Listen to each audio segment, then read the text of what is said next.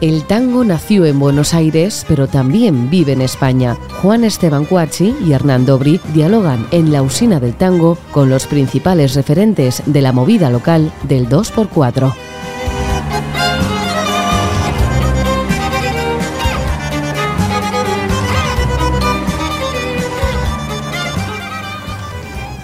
Hola, bienvenidos a una nueva emisión de La Usina del Tango. Hoy nos acompaña un escritor, poeta, pintor y compositor argentino. Estudió física en la Universidad de Buenos Aires e historia en la Universidad de Palermo.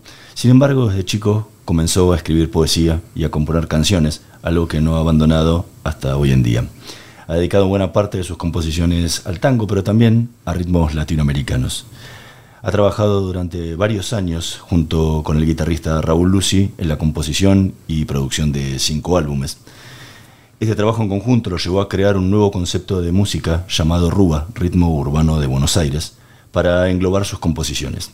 Además, en el campo literario cuenta con una vasta cantidad de poemas escritos. Entre su discografía se encuentra Tiempo Virtual, Un Sueño Horizonte, Invocación, Órbitas Urbanas, Atemporal. Sus poemas aparecen en las antologías eh, Poesía más Poesía e Innomine Auschwitz. Hoy nos visita en la usina del tango Mario Dobri. Y quiero aclarar una cosa, es quizá el programa más difícil que me toca hacer, porque siempre es difícil entrevistar a su padre. Entonces, hoy, porque nos conocemos un poco nada más. Así que, con esto dicho, arranquemos. Es difícil, después de tantos años de tener a mi hijo y formularle preguntas, responder a las preguntas de él drama de todo padre. Muy bienvenido, muy bienvenido a Madrid. Con nosotros, la verdad que eh, es un, para mí es un ejercicio de reflejo porque yo también tengo un papá con el que compartimos muchos momentos familiares y profesionales y que desde hace ya mucho tiempo vivimos en continentes distintos algo por lo cual están transitando vosotros. No vamos a hacer terapia ahora, pero, pero bueno, es, un caso, son cosas especiales, ¿no? Que, que mueven mucho las fibras, ¿no? Y estos encuentros y despedidas de estar permanente. Y, creo que el tango tiene algo de eso, ¿no? ¿Vos qué, cómo, lo, cómo lo ves? Eh, es doloroso ver ir, irse a los hijos, primero de la casa, eh, porque uno cree que eh, la infancia y la familia es una eternidad. Y luego, cuando van creciendo y empiezan a tomar su camino, eh, irse de la ciudad, del pueblo, y más dramáticamente cuando se van del país. Porque cuando están en, en el país, uno puede vivir a gran distancia, pero es como que está en el ámbito y cuando se van a otro lugar es como que se desatan totalmente de las manos y de uno. Es una tarea muy dolorosa y que arriesga todos los años de vida que a uno le toca vivirlo por delante. Eh, uno nunca se conforma de que sus hijos estén lejos. Lo digo por ustedes que son hijos de padres que viven en Buenos Aires, por ejemplo. Eh, pero bueno, si uno tiene la suerte de tener salud y poder cruzar eh, el mar y acercarse, eh, es bueno, porque de pronto lo asimila a las culturas nuevas donde están viviendo y ven el crecimiento que han tenido eh, ustedes en estos casos particulares. no todos los casos pasa lo mismo.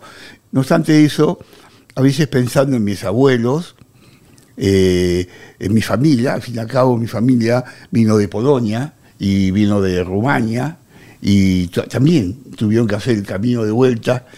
Hay una foto que tengo ahí que me quedó de un extraño ser eh, barbado, serio, y una mujer jovencita de 18 años. Era mi abuelo que había vivido en Rumania.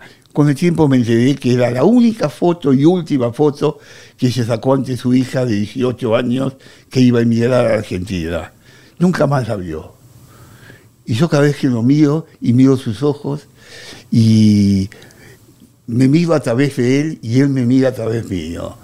y, siento un extraño, eh, una extraña sensación de que nos seguimos comunicando, aunque ni nos conocemos y no nos conoceremos nunca. Bueno, así son las cosas de la vida. Pero eso está plasmado en todas las letras del tango. Sí. El vuelvo, vuelvo a la casita de mis viejos, el, el, retorno siempre y esa cuestión del que se fue y el que vuelve, ¿no? Sí. Eh, el tango eh, tiene una mistura muy grande desde las épocas de donde nació, envuelta en eh, las influencias extranjeras, en todo momento del tango. incluso nuestros grandes baluartes musicales eh, algunos en forma directa son inmigrantes y otros son hijos de inmigrantes. Eh, y estamos hablando tanto de letristas, cancionistas, instrumentistas, de todo tipo. O sea, el tango es la conmiseración de, esos sentimientos múltiples de la inmigración hacia una ciudad eh, absorbente como ha sido Buenos Aires. Y es más, es más eso, ¿no? Una ciudad que un país, ¿no? Así, el tango es Buenos Aires, no demos vuelta. Habrá cantantes que son de Santiago del Estero, de Mendoza, uruguayos, eh, la comparsita es uruguaya, no. Eh, eh, es santiagueño, no. Todos son de Buenos Aires. Buenos Aires es es la ciudad, puedo decir, eh, más generosa de toda la República Argentina. Y no me equivoco. En Buenos Aires uno llega y uno ya es de Buenos Aires. Nadie le pregunta de dónde viene. Consigue trabajo, habla con la gente, nadie te pregunta si venís de afuera. O valés o no valés, o, o querés que ser o no querés. Si vas a una provincia, si sos porteño, te llegan trabajo, te hacen esto, aquí. Buenos Aires no. Buenos Aires no tiene eh, una inmensa personalidad, pero es generosa. Los porteños somos seres muy generosos. Y a nivel de, de escritura, te dedicaste a dos sectores muy puntuales de la escritura. La poesía propiamente dicha y, la letrística para, para canciones.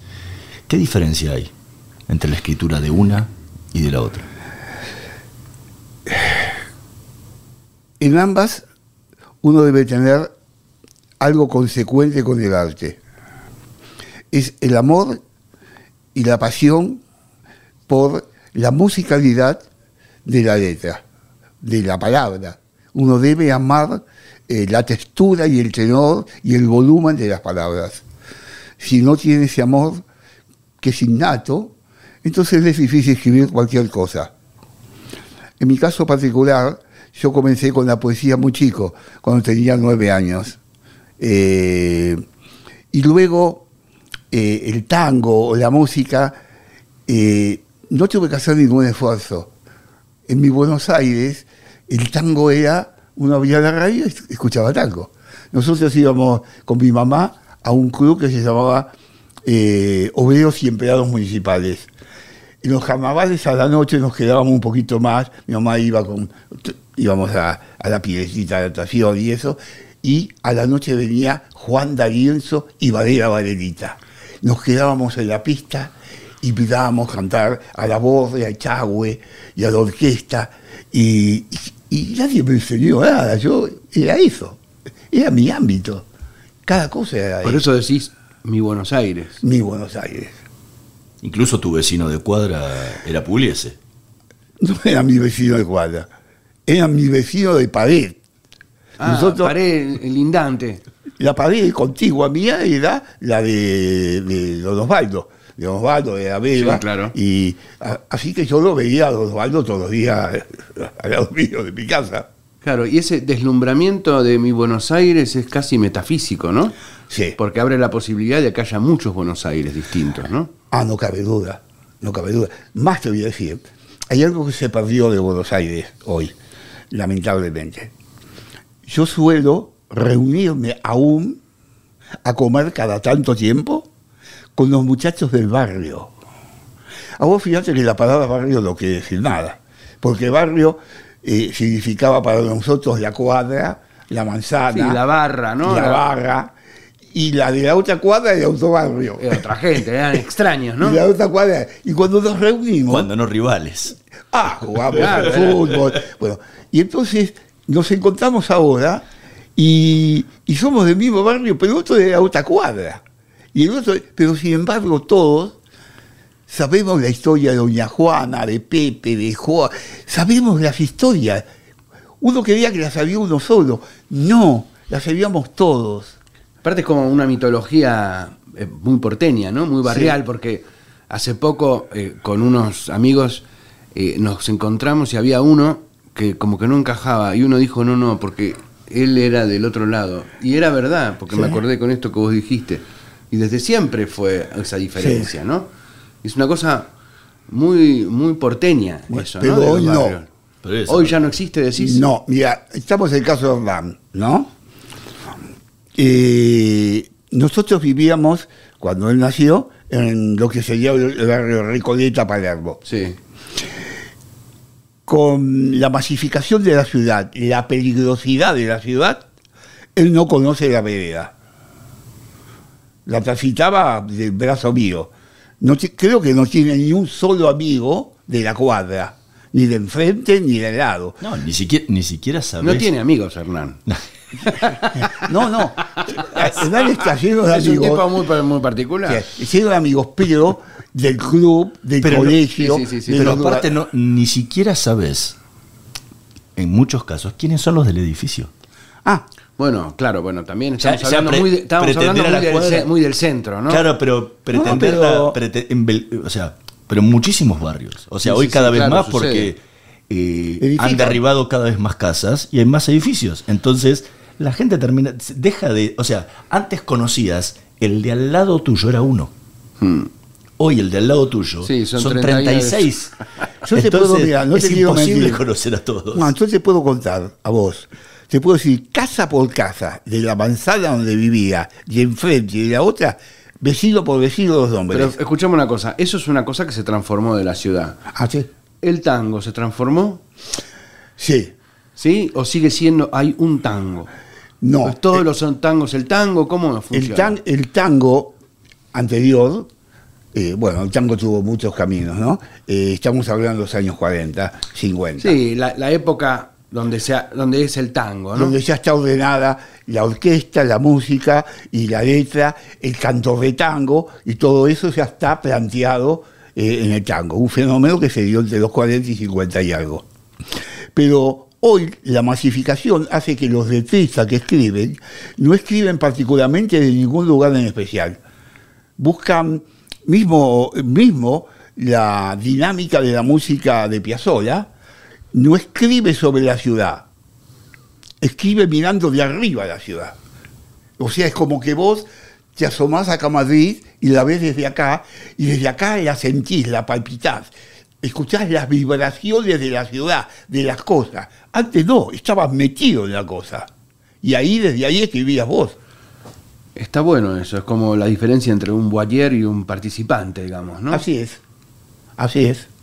Así es. Esa es la diferencia de hoy, mismo la música de Piazzolla, dice en forma particular. No digo Rovira porque Rovira era lo mismo en la misma forma. Claro, Rovira también, ¿no? Lo mira desde arriba, decís. Y sí, no cabe duda, con la música dodecafónica, que incluso incluye algunos tangos, él está mirando las vibraciones que le llegan y la ciudad es un imaginativo de esas vibraciones. Claro, pero no es una vivencia propia de la ciudad. No es directamente una consecuencia del tipo que está eh, en el bar y la chamulla y habla desde el bar. ¿Cuál es la diferencia poética entre un tipo como Mansi, por ejemplo? Sí o Cátulo, mm. que son para mí, no sé, los, mis ángeles de la guarda, y un letrista de hoy en día que mira la ciudad como vos decís, palpitante desde otro lugar, y un tipo como Cátulo o como Mansi, ¿cuál, es esa diferencia? Explícamela. Hay varias, hay varias diferencias. De lo más técnicamente posible. Sí, hay varias diferencias.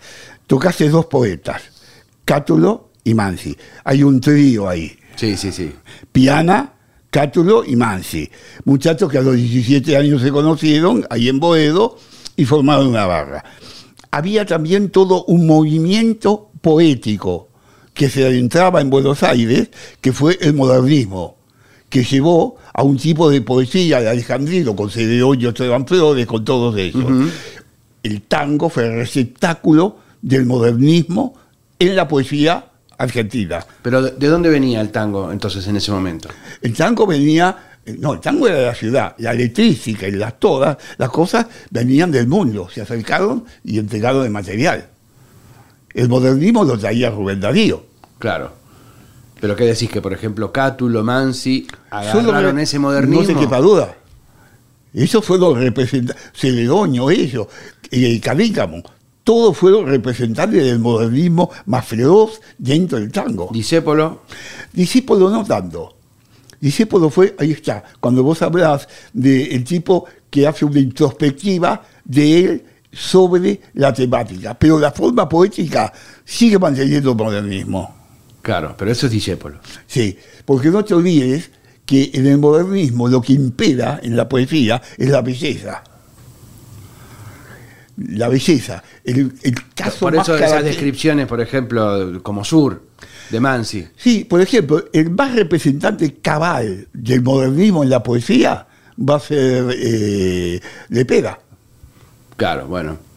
Lepeda va a ser el modernismo total. Es un tipo casi como olvidado, hasta medio puesto aparte, Dejado de olvidado Bueno, porque no te olvides que ¿Por qué? ¿Por brasilero? No, no, que fue, brasilero de casualidad. Te lo pregunto. No, no, no fue por, dos cosas, o por tres. Vamos a empezar por la más terrible, la envidia. claro. si vos tenés un éxito y todo, dos te aplauden y diez te envidian. Deja, así es la sí, aparte Lepera la pegó, ¿no? Con Gardel. Y, en los últimos tres años fue una bestialidad. Y, aparte ser, ser el letrista de Gardel. Claro. Que todos quisieron ser, pero pocos lo fueron. Bueno, porque Gardel inventa, inventa el tango canción. Exactamente. Y para eso necesitamos un letrista que interpretara el tango canción. Y entonces de peda, que incluso muchas letras tienen Amado Nervo, El día que me quieras y todas las cosas, tienen la influencia directa del modernismo. Y esa belleza de imágenes, como hacía Rubén Darío, ¿no? la princesa la triste. La letra quizás lo decía. La letra de Soledad, por ejemplo, de Cuesta Abajo, es oh. impresionante, ¿o no? No impresionante, bellísima. Ahora, los demás, como habían nacido del barrio, por ejemplo, él pinta el barrio, pero es como una pintura impresionista. Mientras que eh, Bansi no es una pintura impresionista, es un expresionismo puro. Lo expresa el barrio. El otro es, pinta una imaginación, barrio, tirado por la luna, es como, es una, eh, es como una pátina del barrio. El otro no, el sur, todos los temas son profundamente claro, las lunas, claro, las calles y las lunas suburbanas, ¿no? El otro mete adentro del barrio. Transita y camina el barrio. Lo mismo Cátulo. Lo mismo Cátulo. Tengo la suerte de ser íntimo amigo de Carlitos Castillo, el único hijo de Cátulo no olvidemos que Cátulo era, no era un letrista bueno. Aparte para mí el más genial. Era un gran pianista, un gran Super músico. Escúchame, ¿cuál es la diferencia entre un poeta y un letrista? ¿Hay diferencia? Sí. A ver. Perdón, ¿eh? te estoy exprimiendo, disculpame. ¿eh? No, no, sí, hay una gran diferencia. Eh, el poeta consolida su tema poético a través de la melodía propia, no solo de la musicalidad de las palabras, sino de su propia musicalidad interna. Un poeta es un, poema es una obra entera para ser dicha. O sea, uno no puede decir. Tiene su música interna propia lista. Nada más. No hace falta nada. Nada. El letrista, yo a veces tengo peleas con esas cosas. El letrista es eh, es una poesía menor. Ahora, ¿qué quiere decir menor? No quiere decir menor calidad. Tiene menor eh, ángulos de libertad que la que tiene el poeta. Por ejemplo, la música la pone el músico, que determina el, rumbo. Si vos agarrás una letra cualquiera y le pones una música tropical, te va a ser una canción tropical. Si le pones una música de tango, será un tango. Es decir, el que determina el rumbo va a ser la música. O sea, la música es muy fuerte siempre, ¿no? Es fuertísima, ¿no? Pero el, el letrista, el poeta, pierde esa condición de libertad que es la musicalidad que tendría su propio tema, su propio escrito. El... Tenés un ejemplo ahí, y hablando de tango. El, poema que tenés ahí para, para que compartas, para que leas, este nació como poema. Ese es un. ¿Cuál decís? El poema al tango. Al tango. Ese es un poema que yo escribí al tango. Bueno, dice así. La sombra de la tarde sobre tu rostro en sombras socava ese silencio que habita en mis nostalgias.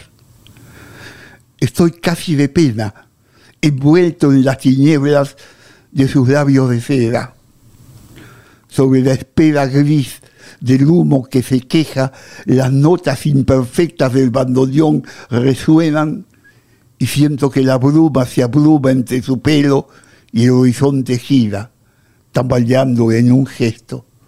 No estás. Y mi esperanza se resuma en su pecho, brotando de la turbia solidez de los miedos, y el la emerge esquivo en el regreso bajo el eco feroz de un tango y su lamento.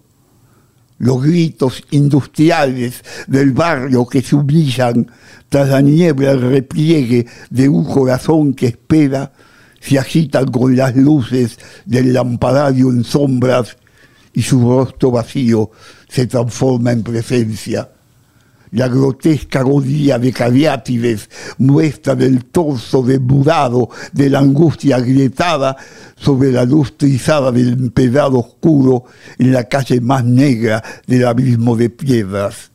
Del fondo de mi alma rebrotan las palabras del adiós y el olvido y aquel detalle oscuro y el eco de su voz es una antigua historia donde naufraga el tiempo y se anuda el destino. Es un poema que escribí sobre el tango hace muchos años, ¿no? ¿En qué año? Debe ser como 20 años atrás. Eh, pero ese es un poema, ¿no? Eh, estábamos ¿Y en qué variaría si se convirtiera en canción? Como lo estoy diciendo en mi ritmo. Hmm. Y por ahí Juan está al mismo momento pensando, pensando en la musicalidad, cómo, se canta, cómo se tocaría. Estamos entrevistando a tu padre, yo no, yo no, no, tengo nada que decir, pero comparto mucho, voy si me dejan expresar un segundo, comparto mucho la opinión que dice él, el poeta, sea, un poema lo lees y ya tiene, no hace falta nada, y en cambio un letrista pues trabaja más en la parte técnica de acomodar las palabras a una camisa ya hecha, ¿no? O al revés hay veces, porque hay veces viene el poeta con el poema o con la, con la letra y te dice qué música le pondrías. Sí, pero el letrista cuando viene ya con la letra viene con una letra, no viene con un poema. Sí. Es decir, viene con una letra sabiendo que es, como dice tu padre, una poesía menor que dice, bueno, mira, tengo esta letra, él tiene una música ritmada, a veces incluso trabajan con otras músicas, ¿no? Sí. Como si fuese, agarran ese, no sé, un tema de los Beatles y le sacan todo y le ponen una letra de ellos. Y entonces te la dan. Eso ya no tiene música, digamos, porque, pero necesita una música para poder vivir. Un poema, este, qué sé yo, recién venía ahí en el tren, el este de Borges, ¿no? Hay cierta, en cierta, en cierta calle Oh. Este, que es impresionante, una esperada voz me esperaría. Eh, bueno, que es increíble. Y lo venía leyendo y, no tiene, no hace falta nada. Vos sabés que hablando de Borges. ¿Quién le va a poner música? Hay un poema. el osado fue Piazzola. Bueno, bueno, ahí ya. dos osados. Un día, si querés, me haces una entrevista y te digo lo que pienso. Pero bueno, sí. Yo me acuerdo un tema, siempre, o sea, conozco bastante la poesía de Borges, y bueno, de chico yo sabía, yo hay un poema de Borges que, no es un poema común, porque Borges escribía muchas veces sonetos, ¿no? Mm. Y bellísimos sonetos. Y hay un soneto que se llama Junín. Sí. Soy, pero soy también el otro, el muerto, el muerto de mi sangre y de mi nombre. Soy el bravo señor y soy el hombre que detuvo las lanzas del desierto. Vuelvo a Junín, donde no estuve nunca a tu Junín, abuelo Borges, me oyes, sombra o figura trágica, o desoyes en tu sueño de bronce esta voz trunca. ¿Acaso miras por tus vanos ojos el épico Junín de los soldados, el árbol que plantaste, los tejados y en el confín la tribu y sus despojos? Te imagino sereno, un poco triste. ¿Quién me dirá cómo eras? ¿Y quién fuiste? ¡Qué Borges! Mira, te, lo voy, te voy a leer, me voy a tomar el atrevimiento, Hernán, perdón. Todo suyo. que lo tengo acá, que lo venía leyendo en el, en el tren, porque es que es, impresionante. Dice, en cierta calle hay cierta firme puerta, con su timbre y su número preciso, y un sabor a perdido paraíso que en los atardeceres no está abierta a mi paso. Cumplida la jornada, una esperada voz me esperaría en la disgregación de cada día y en la paz de la noche enamorada. Esas cosas no son. Otra es mi suerte. Las vagas horas, la memoria impura, el abuso de la literatura y en el confín la no gustada muerte. Solo esa piedra quiero. Solo pido las dos abstractas fechas y el olvido. A mí me parece. Date cuenta que dijiste dos palabras ahí. Descomunal, me parece. Pero las dos palabras ahí determinan el poema. A ver. La basta. Sí, sí, sí. Y, la última, como ella decía. Eh, Abstractas. Sí. ¿Sé por qué determinan? Son dos adjetivos en la calidad de Borges que anticipan eh, el sujeto. O sea, Borges no dice la. Eh, la noche bella. Dice la bella noche. La bella noche. Y hace cuenta. Es verdad, claro. en cierta, claro, es verdad, en cierta puerta. Bueno, eso es lo que tenía la literatura borgiana. Yo acá hay mucho de esto, porque yo, en la estructura que vas viendo, la adjetivación casi siempre anticipa al sujeto. Y eso le da una rítmica al poema completamente diferente. Ahora, un, una un cambio que hay, una diferencia que hay entre la, letrística y la poesía. La letrística está para ser cantada, para ser ejecutada, ¿sí? Y tiene un ritmo que se lo pone la música. La poesía también lo tiene, pero no tiene esa marcación. Y cuando lees vos un poema, lo lee diferente otro, y muchas veces uno le escucha a los autores que han dejado grabados sus poemas, y después escuchás a otros leer ese poema y lo leen totalmente diferente. Pues yo, yo te lo dije a vos muchas veces, Hernán, que mi lucha y discusión ha sido eh, esta que estamos hablando. Yo dije, la poesía y la soberbia de los poetas, de, tener un dominio total de esto, ha hecho que los poetas dejaran hacer, dejaran estar. Entonces, de pronto ese poema que yo leía casi con una forma y todo, hay una concepción interna para escribirlo. Eh, hace falta puntuación en la poesía. No es lo mismo que lo cante alguien con una voz soprano, una mesa soprano, un tenor o algo. El poeta tiene una voz que dice cómo quiere leerlo. También hay una puntuación de tiempo, de tiempos que lo tiene que lo tiene que agarrar. Eso tiene que estar puesto. ¿Por qué? Porque esa es la forma como la poesía puesta arriba de un escenario puede atrapar. Bueno, hay un compositor, John Cage, que escribía sus conferencias y escribía las frases con, el tiempo. Hay un libro, uno de los más grandes libros que yo conozco, se llama Silencio, de, de John Cage, donde tiene todas las conferencias. Este, un tipo muy, así, muy provocativo, ¿no? Y entonces tenía las conferencias escritas y tenía frases y el tiempo en el que tenía esas frases. Entonces, por ejemplo, esta frase la digo en 5 segundos y después me quedo callado 10 segundos. Y después digo una frase en 40 segundos y el próximo minuto en silencio. Y lo tenía toda... Juan, no solo eso. A veces cuando vos escribís un poema o cualquier obra, estás en un ámbito. Hmm. Y de pronto decís, soy. Y golpeás. Eso que estar. Porque eso arma la dinámica de lo escrito. El sonido, soy. Y se siente algo en amor. Eso tiene que estar incorporado. Eso arma el esto. Hace mucho tiempo atrás yo hice una obra de teatro musical y poética, que se llama Invocación.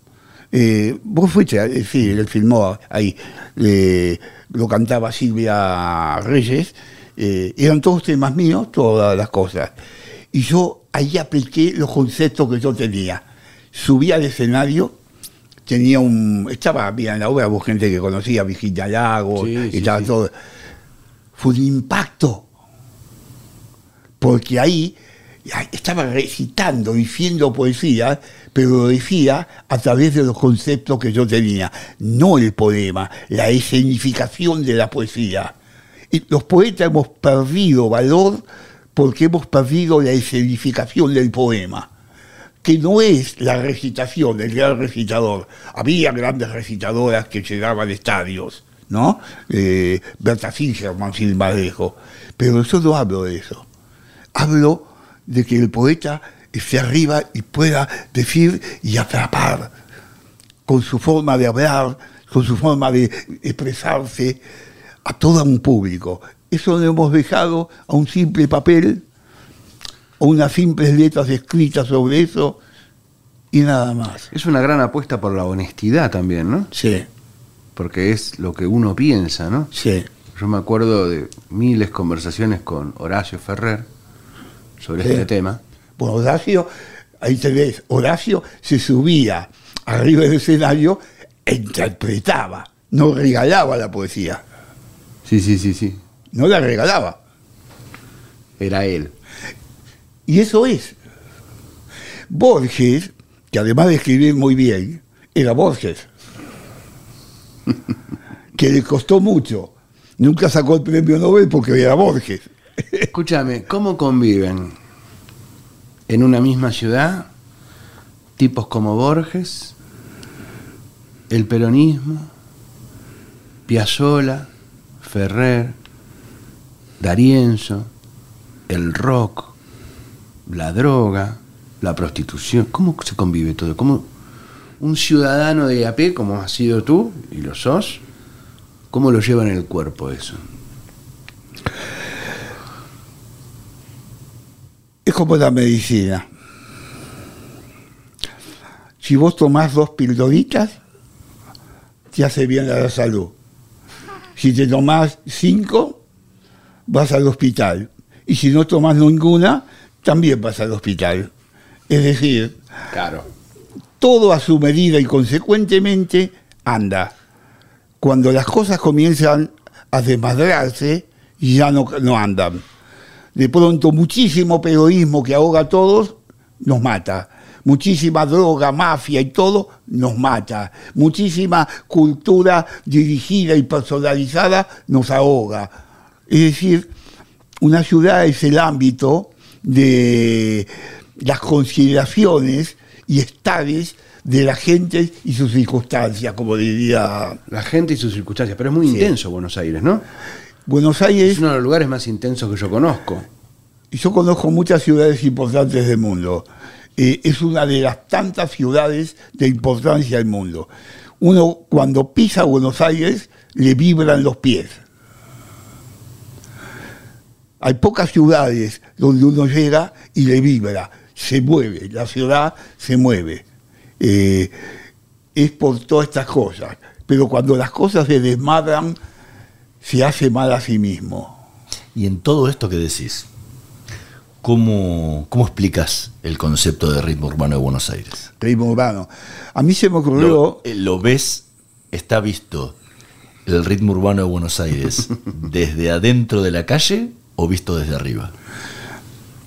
Hay una cosa, cuando se me ocurrió que yo le dije a Raúl, le estoy hablando de Raúl Lucy, vos lo conocés bien, Raúl lo conocés de memoria, que es un guitarrista de excepción. Extraordinario. Eh, yo le dije, Raúl, vamos a llamar al movimiento nuestro ritmo urbano Buenos Aires, porque la idea es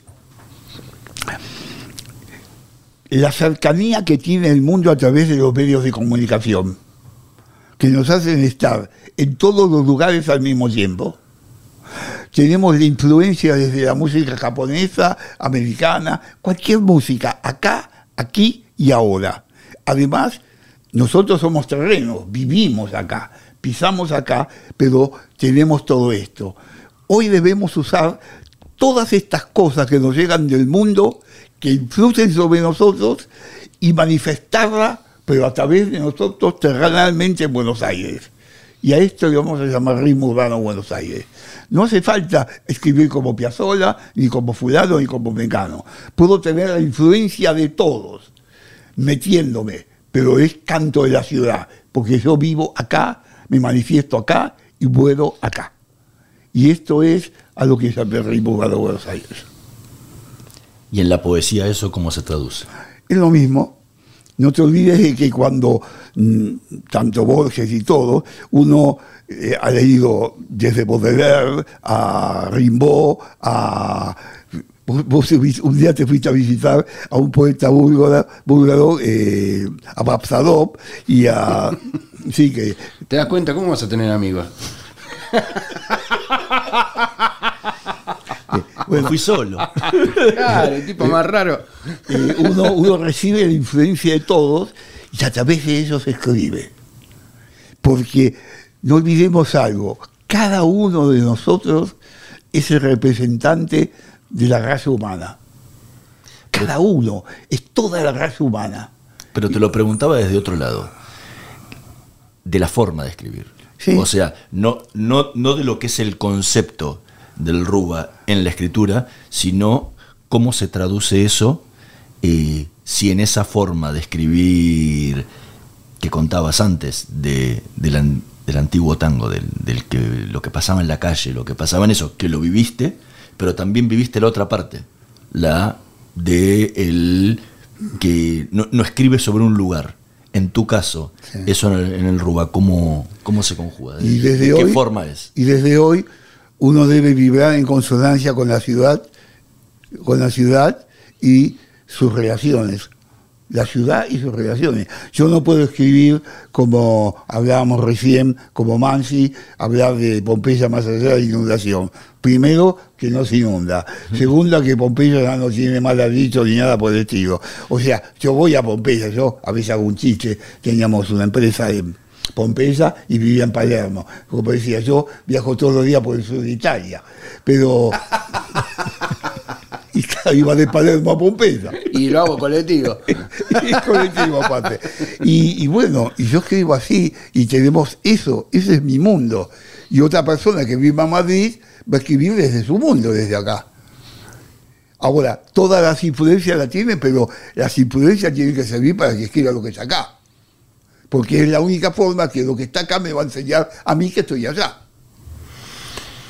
Ahora escribiste mucho tango, pero también escribiste ritmos latinoamericanos y has escrito incluso obras con, música pop. ¿Qué diferencia hay a la hora de sentarte a escribir y trabajar la letra, no es fácil. el cambiar esos ritmos? No es fácil porque el arte tiene la forma de la simbiosis que hacen los artistas. Un artista va arriba del escenario y eh, caracteriza a Molière. Y después sale y hace una obra de Shakespeare. Y en cada uno tiene que tomar los personajes y vivirlos.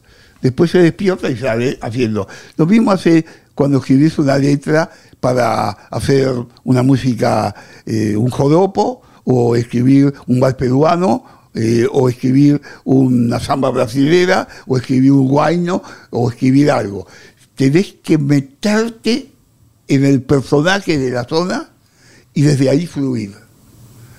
Y es un ejercicio poderoso, no de letras ni de mente, es un ejercicio corporal, estomacal, porque la música y la poesía nacen en el estómago. No sé si estás de acuerdo vos, pero en el estómago. Las tripas hacen sentir esa emoción que el escritor o el poeta o el músico va a expresar. Y eh, si uno consigue eso, escribe. Y si no, no escribe. Sí, sí, sí. ¿Cuál fue la primera vez que te sorprendió el tango? No se podía decir, porque yo nací. No tenés recuerdo de eso, digamos. No te tenía mi mamá, digamos, teníamos 6, 7 años y veíamos. Y yo estaba entusiasmado, lo veía cantar a la voz de Chagüe y arriba del escenario, los bailarines bailando, y de pronto se paraban a escuchar. Eh, la, orquesta. Y claro, a, la orquesta. Y escúchame, esa fue, una, digamos, una época de oro del tango. Después vino una, gran curva que duró muchos años. Muchísimo. en pendiente y después recién, a partir de los 90, empezó como a... Porque no te olvides algo, fueron otros hechos, la televisión. Sí, sí, sí, sí. La televisión abarcó a todos. Hoy la televisión no da nada. Pero en esa época, yo me acuerdo, mira, me acuerdo la primera vez que llegó la televisión al barrio. Iba a jugar Argentina contra Inglaterra, un partido bajo la lluvia de la puta madre, que llovía como loco, y jugaba la delantera de Argentina la formaba la, delantera independiente. Estaba Grillo, Checunato, Micheli, toda esa gente. Y en el barrio, en un bar de esquina, Álvarez Tomás y el Cano, un bar ponían un televisor, una novedad. Entonces, partido, todo el barrio se fue al bar. Y yo que era chiquitito, me metí por abajo de las mesas para ver eso que estaba ahí arriba, que era el partido de Argentina contra Coso. Esa fue mi primera sensación de esa televisión. Ese impacto duró años para que cada casa tuviera un televisor y el tango se fue acoplando paulatinamente a la televisión. O sea, el espacio que dejaron los clubes, los lugares bailables, fue ocupándolo eso. Claro. Yo vi cuando vamos de Piazzola, juro, porque lo sé y lo viví yo, yo había ido a Caño 14, en el segundo lugar que estuvo Caño 14, no en el primero. Yo tendría 20 años. Entro en un, abajo, un sotanito abajo. Tenía un recobito abajo. Fui a escucharlo a Piazzola, porque a mí me gustaba todo. Me gustaba Rovira, me gustaba esas cosas. ¿Sabes cuánto éramos en la sala? Si no éramos seis o siete, más no éramos. Salí de ahí, en más, había una mesa llena de libros de poesía. Y me compré ahí un libro de poesía de un farra de Carlos de la Púa, La creencia engrasada. Te cuento lo que pasó todo. Y éramos así. Era un fenómeno que fluía pero era como una época de resistencia a la vez, ¿no? Era eso, una época así, fluía, así. Yo tenía 20 años, había un... También estaba lleno de ideas y de magias mentales. Vos y el mundo.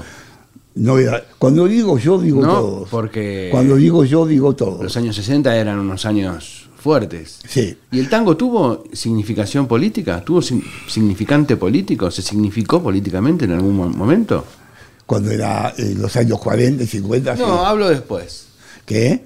Hablo después. durante esa época, hablo desde que apareció, por ejemplo, el Club del Clan y que el tango se fue como. dejó de ser la música de la juventud, digamos, ¿no? Bueno, hubo irrupciones, incluso. El tango se... Incluso irrupción de cantantes. Tu tía, sin ir más lejos, fue.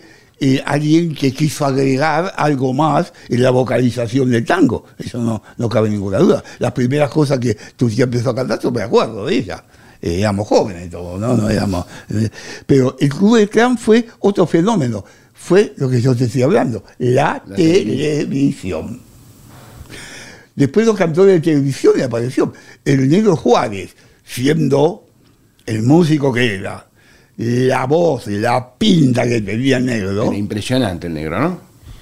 Yo me acuerdo que el negro era jovencito, tenía una pinta que mataba, una voz que hacía esa forma de que la voz llegaba a un lado y continuaba. Era como sí, Pavarotti, lo dice que llega ahí y cuando todo llega ahí, llega algo más. Bueno, el negro era eso. Y, pero es también un personaje de la televisión. Claro, como el negro Lavie, ¿no? El negro como el negro Lavie, Falcón. Al negro Lavie, yo tuve sonido más de él, ¿sabes cuándo? Cuando reemplaza en la orquesta de, de, Badela. Ah, sí, sí, sí, sí. sí. Claro, cuando, lo contó cuando vino acá. Claro, cuando era muy joven reemplaza en Badela. Una vez, yo me acuerdo de eso, y me acuerdo a Ledesma, la irrupción que fue en los carnavales. Yo tenía un socio que, lo, que se puso a, hacer programaciones y en el Club Defensores de Belgrado contrató a la orquesta de Varela con Ledesma y Lefica, ¿no? que fue un boom. Yo creo que después de Alberto Castillo, el boom que hubo fue Ledesma. Fue, porque los demás todos cantaban bien, pero esos dos llenaban estadios. Llenaban estadios. Castillo, la gente cuando estaba en las películas cerraba la calle corriente. Es un fenómeno que yo lo vi. Después se transformó, hubo cantores televisivos que también fueron cantantes de Varela. Falcón, por si parejo. Jorge Falcón, ¿no? Ahora, contás todo esto con una magia. Enamorado. ¿Lo añoras? ¿Qué? ¿Lo añoras? ido a la vida, la vida que se da y la que ha sido. Eh, hoy que voy cumpliendo años y años, soy y tengo la obligación moral de ser el recuerdo y la imagen de todos aquellos que ya no están. Por mis ojos y por mi sangre circulan esos personajes que fueron y ya no son. Cuando yo desaparezca, todas esas consonancias desaparecerán conmigo. Mientras estoy, estarán vivos. Todos esos. Me cuesta cerrarlo porque siempre le agradezco con el nombre de la persona y me suena raro. Si le Mario Dobri. Gracias, papá. Te agradece, Mario. gracias, papá. Por eso. No te va a pasar nada. No te va a pasar nada.